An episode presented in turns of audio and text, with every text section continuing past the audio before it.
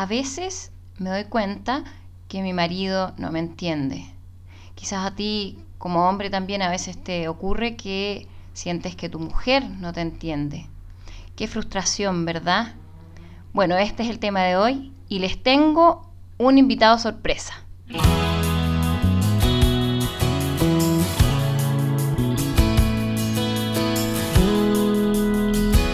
Buenos días, buenas tardes y buenas noches. Mi nombre es Frida Rivera y les doy una muy bienvenida a Matrimonio, una empresa de amor.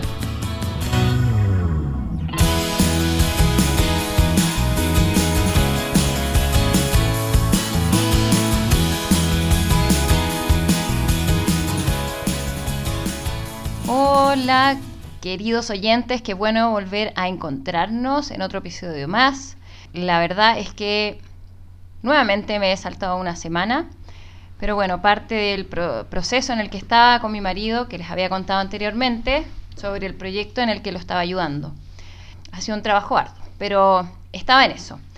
Y como les contaba al principio, eh, hoy ya vamos a introducirnos un poco más en el tema de la comunicación afectiva, un tema que me gusta mucho a mí y que se relaciona mucho con, el tema de las parejas y de los matrimonios.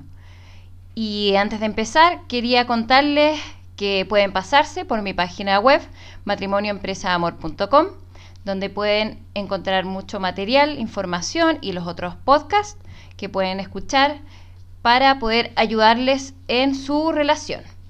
Y bueno, vamos a comenzar el día de hoy y quería entonces contarles que tengo un invitado sorpresa y bueno, se los voy a presentar y es mi marido, así que en el día de hoy voy a compartir este podcast con él. Él es Alejandro y le voy a dejar el paso para que se presente. Hola a todos, eh, bueno, como decía Frida, mi nombre es Alejandro. Eh, estoy un poco nervioso porque es la primera vez que estoy en un podcast, así que espero hacerlo bien. Y nada, contarles que, bueno, de profesión soy ingeniero comercial, eh, tengo 45 años y con Frida formamos un lindo matrimonio eh, con 12 años de experiencia. Y bueno, ustedes saben, tenemos tres hijos.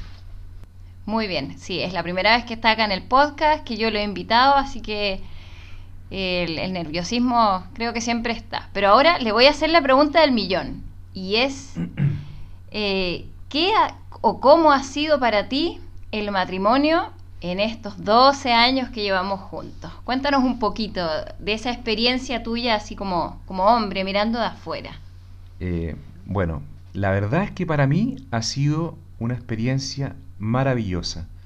Siento que la vocación matrimonial es algo hermoso es un lugar, un espacio donde uno puede desarrollar el amor hacia su cónyuge, hacia los hijos, y aunque a veces la vida te coloca dificultades de diversa índole, yo creo que es algo que vale, de, de todas maneras vale la pena vivirlo.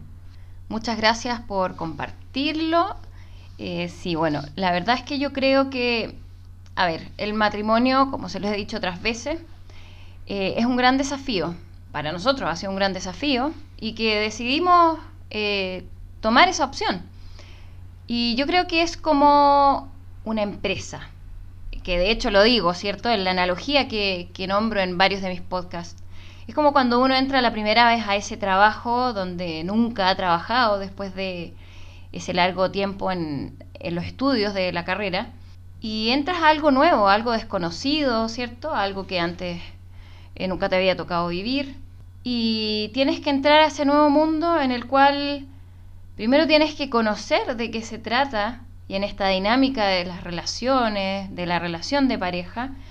Y al final tienes que conocer y aprender todo lo que significa y lo que significa tratar con un otro, con este ser al que amamos, nuestra pareja, nuestro cónyuge, marido, mujer. Y es un mundo al final lleno de aprendizaje y al cual yo creo que no hay que tenerle miedo. Esta, experiencia es algo, como les decía, eh, en, esta visión o este paralelo que yo hago con, la, con las empresas o con un trabajo, es entrar a algo que sí, al principio nos da miedo, claro, pero cuando tú ya lo conoces y, para ti empieza un terreno nuevo, y, pero luego ese terreno es un terreno conocido, es aprender, aprender a saber cómo, cómo llevarse como pareja. No sé si quieres aportar algo más al respecto de eso. Sin duda, vivir en el matrimonio, vivir en pareja, eh, no es algo fácil, requiere un proceso de aprendizaje, un aprendizaje a, ser dos, a ser más que uno, a adaptarse a la otra persona, a comprenderla, a seguir sus ritmos. Eh, eh, hay un trabajo personal sin duda alguna, porque uno no está acostumbrado a eso. Exactamente, es la parte difícil también. y llegan, llegan los niños, ¿cierto? Y cuando también llegan los niños, la dinámica nuevamente eh, de pareja cambia y, hay que aprender a adaptarse a ese nuevo ajuste, es una nueva adaptación. Sí, claro, obviamente llegan los hijos y como que se desordena todo en el fondo. Eh, claro, todo el statu quo que había. Claro, cambian las que habíamos logrado. Cambian algunas prioridades, cambian algunos objetivos. Sin duda alguna, uno tiene que replantearse como matrimonio, como familia, como proyecto de, vida que uno quiere tener como matrimonio como familia, y debe incorporar eso también. Y también requiere un aprendizaje nuevo, no es fácil. Genial, súper. Y ahora vamos a comenzar con el tema de hoy, que es lo que les comentaba antes, la introducción a la comunicación afectiva.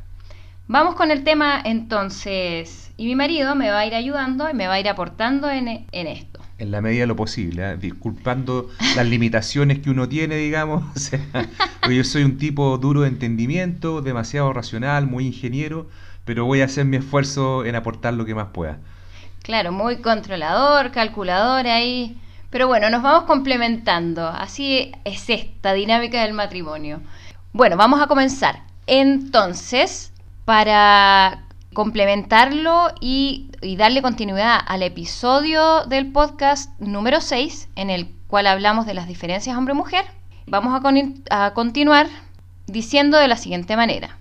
Bueno, eh, es muy sencillo. La verdad es que para complementarnos necesitamos de todas maneras comunicarnos. Y, eso es una forma de poder eh, complementar las diferencias psicológicas entre ambos sexos. Y ahí, obviamente, es muy importante el cultivo del diálogo en pareja. Y para lograr esto, se debe salir del propio corazón para ponerse en el lugar del otro y entender lo que sucede en su mundo afectivo.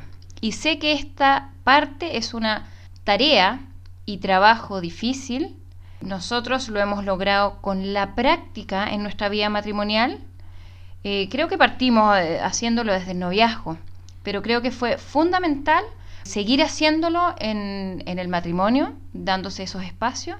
Y como les había comentado anterior en otros episodios, eh, esto también nos lo enseñó en el movimiento cristiano donde nosotros participábamos y ha sido un gran regalo, nos ha ayudado muchísimo. Y para continuar, entonces, vamos a partir diciendo que existen tres formas de diálogo, ¿cierto? Tenemos la, el diálogo físico, el diálogo espiritual y el diálogo sobrenatural. Y ahora vamos a explicar cada uno de ellos. Bueno, el diálogo físico eh, se refiere obviamente a la comunicación corporal entre dos personas. Y obviamente que la culminación de este tipo de diálogo radica en el acto conyugal que es signo, expresión y la experiencia máxima de comunicación posible entre dos personas. Y este diálogo físico eh, evidentemente involucra las caricias, las miradas, los gestos, nuestras actitudes, todo eh, el área física obviamente entre esta, entre esta pareja. Ahora, obviamente hay un desafío en este diálogo y el, desafío que se asume como esposos y que nosotros creemos súper importante es que el llegar a ser una sola carne sea expresión de algo más, algo más trascendente, sea un seguro de aspirar a ser un solo corazón, una sola alma, una sola visión y también, ¿por qué no decirlo?, una sola misión. Pero obviamente hay que decirlo, ¿eh? Eh, no somos solo cuerpo, tenemos espíritu también y obviamente el, el diálogo físico, corporal, se necesita complementar con esa parte de nosotros, el espíritu, el alma, ¿no es cierto? Y para eso es fundamental el diálogo afectivo espiritual. Así es. Y mm, yo quería comentar aquí que mm, el psicólogo Gottman dice que, eh, bueno, yo como psicóloga en el fondo, pero que los psicólogos caemos mucho en el problema en que, la, mm, en que las dificultades de pareja eh, son de comunicación. Dice que eso no es tan así. Y en realidad, eh, lo que yo quiero transmitirles es que efectivamente es cierto, no es porque en el próximo episodio vamos a ver de qué estamos hablando. Hay distintos tipos de comunicación y quizás el, mucho tiempo el psicólogo se ha em, enfocado en e, un tipo de comunicación que no es totalmente el indicado y por eso también hay muchos matrimonios que después vuelven a recaer. ¿ya? Y, y a ese tipo de diálogo es que le llamamos comunicación afectiva, porque aquí involucramos los afectos. Y en lo que Gottman hablaría es de la inteligencia emocional, es decir, una pareja emocionalmente inteligente es aquella que aprende a comunicarse desde los afectos, desde el corazón. En definitiva, en esta área del diálogo afectivo espiritual tiene que ver con captar entonces el corazón de nuestro cónyuge. Y lo que hablábamos un poco hace un rato, en salir del corazón mío para tratar de entender el corazón del otro. Y porque aquí también podemos agregar que lo que le afecta al alma le afecta al cuerpo y viceversa. Entonces, claro, cuando estamos heridos en términos de en ámbito afectivo espiritual, eh, eso lo manifestamos a través del cuerpo y bueno, viceversa. Pero es importante poder captar este corazón para poder comprendernos y sobre todo como hombre y como mujer, porque además interpretamos y entendemos de maneras distintas. Y luego vendría el tercer diálogo, que es... El diálogo sobrenatural. Y bueno, ¿qué es importante, digamos, en este diálogo? Bueno, es fundamental porque las otras formas de diálogo anteriores encuentran su fundamento en lo sobrenatural, es decir, en Dios mismo. Y nosotros en ese sentido nos ha servido mucho encontrar un ritmo de oración, un ritmo eh, en, el cual hemos buscado tener nuestra propia originalidad, evitando la rutina y evitando abusar de las formas tradicionales.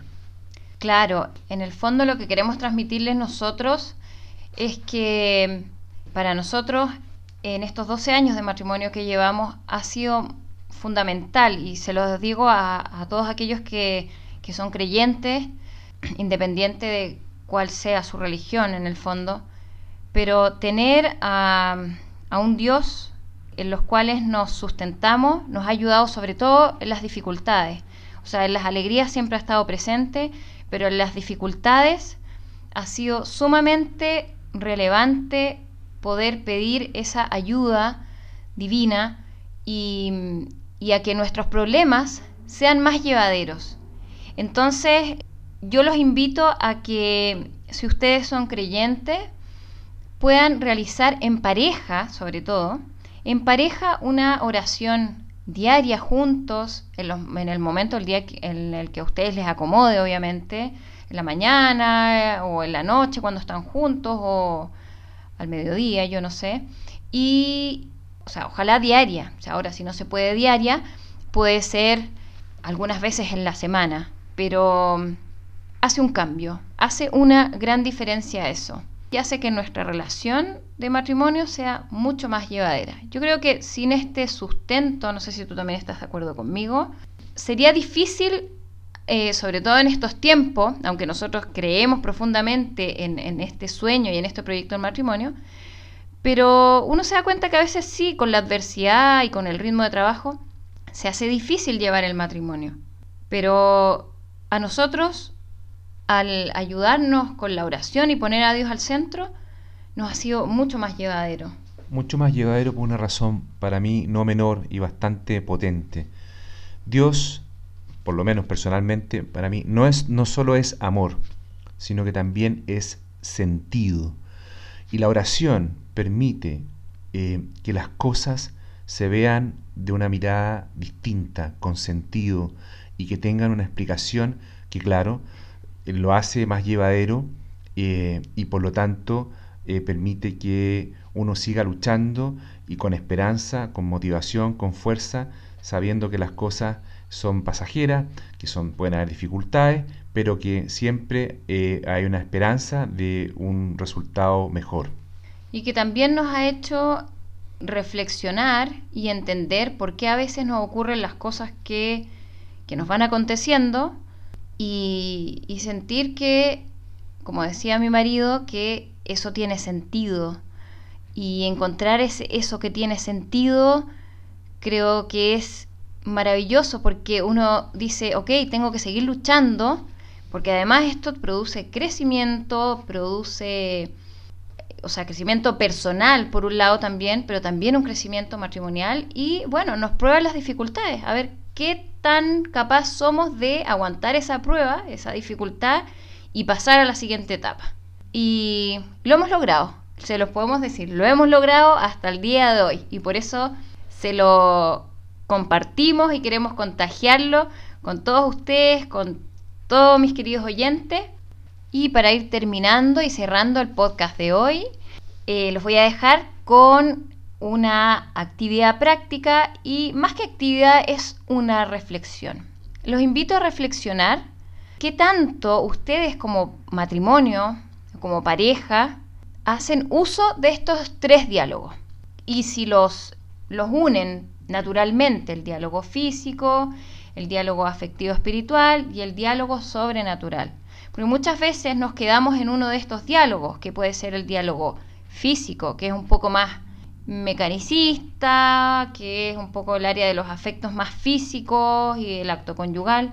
Pero es interesante pensar cómo yo logro eh, articular estos tres diálogos en mi vida matrimonial, en mi vida conyugal, en mi vida de pareja. Así que los dejo con esa invitación, con esa reflexión, ese ejercicio. Y sería interesante si alguno también quisiera compartirlo, lo puede compartir en el podcast, en iVoox o me lo pueden comentar a través de los comentarios de post que yo pongo en mi página web. Y les recuerdo, mi página web es matrimonioempresaamor.com y hasta aquí ha llegado el podcast de hoy. Quiero agradecerle a mi marido por participar en este podcast, por darse el espacio, el tiempo. ¿Y qué quieres decir? Nada, quiero agradecerle a mi señora esta invitación y espero poder seguir participando todas las veces que ella lo requiera. Ok, pues nos despedimos y no, que tengan un buen miércoles y nos vemos en el próximo episodio. Chao, que estén bien. Chao. Y como digo yo, el matrimonio es una empresa de amor en donde ambos debemos trabajar en equipo.